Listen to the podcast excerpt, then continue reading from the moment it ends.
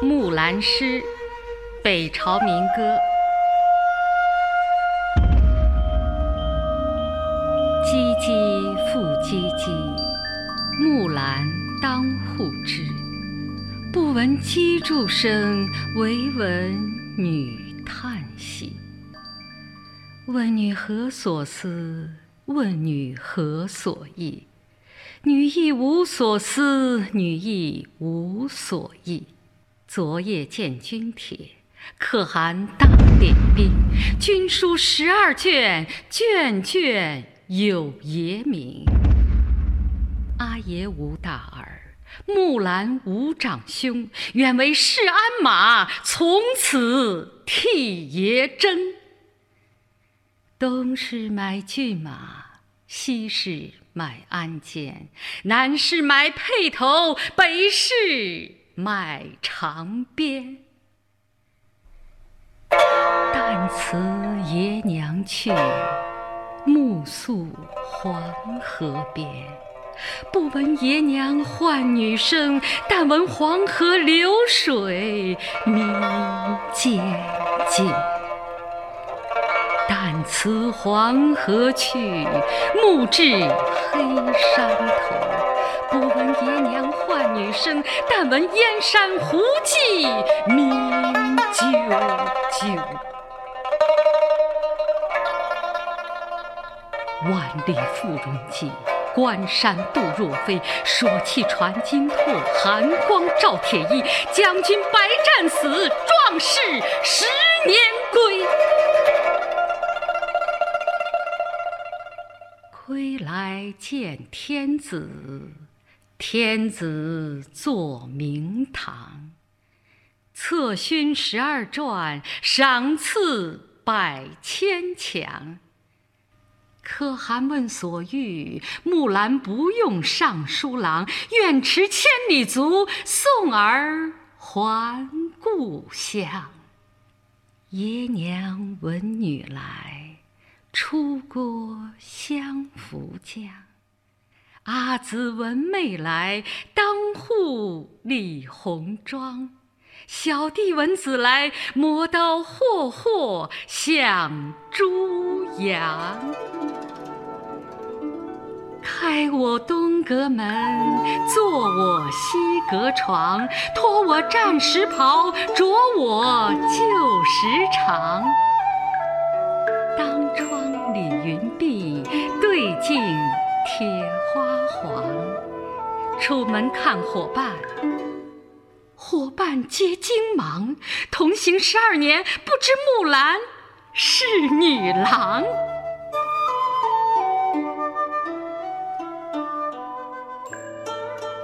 雄兔脚扑朔，雌兔眼迷离。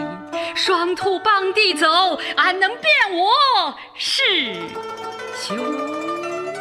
词，嗯，这首《木兰辞》啊，又叫《木兰歌》《木兰诗》，呃，产生的年代和作者呢，现在还是存有争议的哈。不过较为普遍的意见呢，好像认为原先呢可能是一首鲜卑歌，后来呢流传到了江南，译成了汉语，呃，后来呢又散落了民间。嗯，对，它被文人发现以后收录并加工再增设的。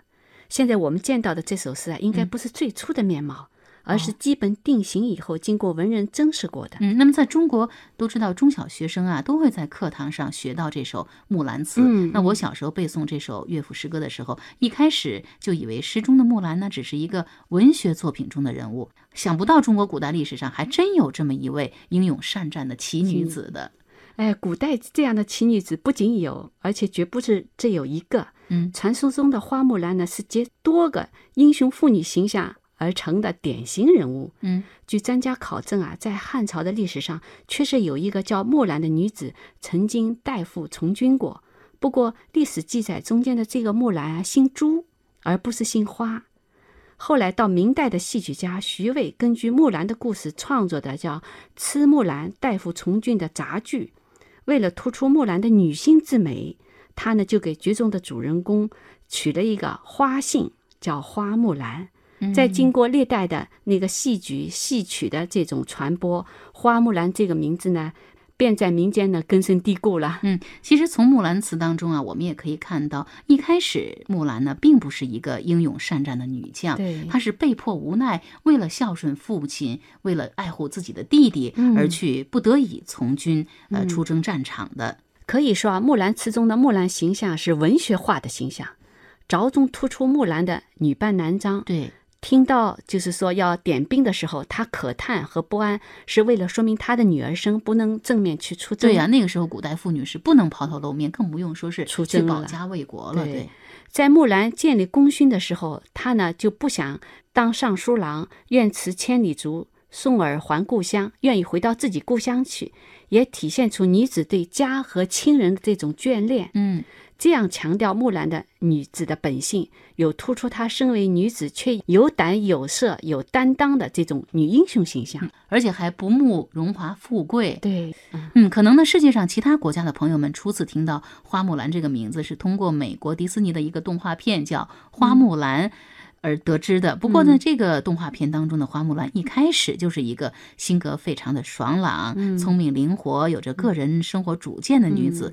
我特别记得一开始她就唱到，自己不愿听从所谓的媒妁之言来决定自己的婚姻和人生，而是希望呢做回真正的自己。是的，在我们中国的木兰中间就没有这个爱情的那一段儿，对，而在这个就是动画片里边，就是这个很突出的。嗯，动画片中的木兰呢，可以说是一个有着现代思想的女子。那从这个意义上来看呢，她毅然代父从军，甚至呢，最后凭着自己的机智和英勇呢，在皇宫中救了皇帝的性命，都是为了实现和完成属于自己这个独立的人生的。对的，美国的动画片《花木兰》可以说是对我们中国经典民间故事的一种创造性的改写了。对呀、是一种好莱坞式的好莱坞式的啊啊，他塑造的木兰形象呢，是现代版的英雄，勇敢、聪明，敢于追求自己的人生。嗯，而在中国呢，木兰的故事所以在民间得到广泛的传播，很大程度上是因为木兰本身是一个道德英雄，她集忠、孝、勇、廉于一身，在她身上体现的是中国传统完美的道德情操。嗯，说木兰孝呢，这很好理解哈。那中国古代征兵命令一出，就必须要遵守，否则呢就是违抗圣旨了，嗯当然要受重罚的，是的甚至呢要嗯牵连这个九族的。而木兰的父亲呢，他年纪大了，如果上阵呢，肯定是没有办法回来的，很有可能就要战死沙场。是的，那木兰毅然代父从军，完全是出自一片孝心。不过，木兰的忠又是怎么体现的呢？我们中国不是自古强调对父母要孝，对国家要忠，嗯，保家卫国其实就是一种忠。对，嗯，而且还有一种说法呢，叫忠孝难两全的说法。对，不过在木兰身上呢，既做到了，就是已经做到了忠孝两全。嗯，她代父从军是一个孝，而国家有难的时候匹夫有责，这是忠于国家。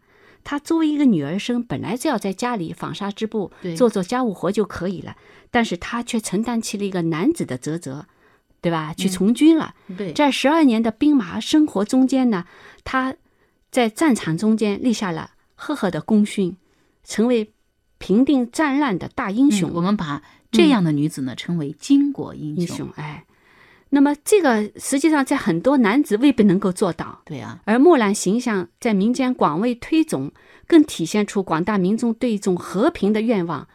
因此呢，木兰在民间还成为一个和平和安定的象征。那木兰的英勇啊，我们从《木兰辞》当中当然可以看得出来了哈。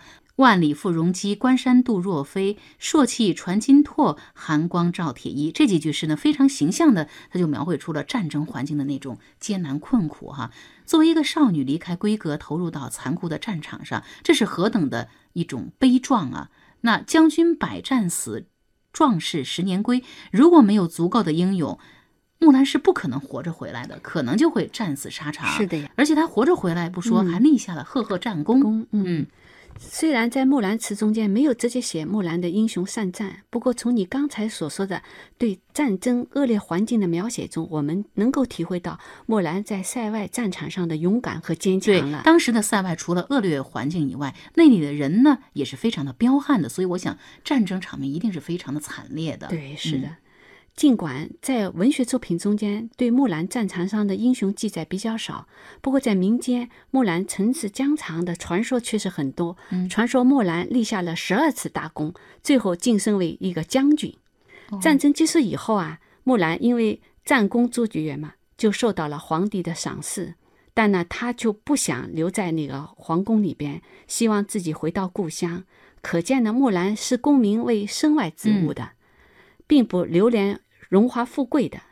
他这种功成身退的廉洁胸怀，也是中国传统的价值取向。对，这也是我们赞美花木兰的品德之美的一个方面啊。从这里可以看出她的忠孝永廉，是中国传统道德的典范了吧？嗯，哎，这个形象呢，寄托了民众美好的理想，嗯更是这个理想的升华和化身了。对，因此，木兰的形象在中国民间产生了深远的影响。人们为木兰修建了祠堂、嗯庙宇。在唐朝，木兰还被追奉为孝烈将军，这些正是人们对传统道德品质推崇的这种表现。对，那在古代啊，木兰形象呢，可以说是一种刚才您说道德的这样一个象征哈。嗯人们对木兰的崇拜呢，也就是对木兰身上所体现的这种忠孝两全、英勇廉洁等道德情操的推崇。嗯不过呢，在现代啊。或者近代呢，木兰的形象也有了变化。嗯比如说，在著名的豫剧大师常香玉表演的豫剧《花木兰》当中，就唱出了“谁说女子不如男”嗯那这个时候的花木兰可以说更多了一份巾帼不让须眉的这种豪迈气概。是的，是的。巾帼呢，是指中国古代女子头上所佩戴的头巾和一种装饰。嗯，人们称女中豪杰为巾帼英雄。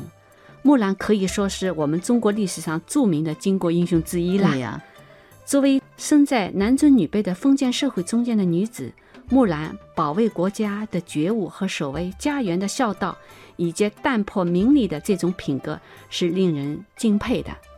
嗯，她只为尽忠尽孝，不为名利的这种品德啊，对呀非常令人随着历史的进步，男尊女卑的思想观念的解放，女性在各行各业中间都做出了非常卓越的贡献。我们现在有女的科学家、女的飞行员、女的工程师、嗯女教授，女性已经撑起了社会的半边天。对呀、所以我们现在说半边天就是指女人而言对。，这个时候，花木兰唱出了“谁说女子不如男”，可以说是符合时代、顺应潮流的。嗯，这个传说已经进入了国家第二批非物质文化遗产的名录，目前正在公示之中。嗯，其实我们前面所说的前两期中，西式的传说和王昭君的传说都已经进入了国家非物质文化遗产的名录，是第一批的。嗯，其实这也是我们非常宝贵的一项文化遗产。是的，那在中国的民间文化当中呢，呃，木兰呢不仅是一个代父从军、英勇善战的传奇女子，她更是代表着人们对国家的热爱、对和平的期望，以及呢对女性力量的认可和赞美。是的。好，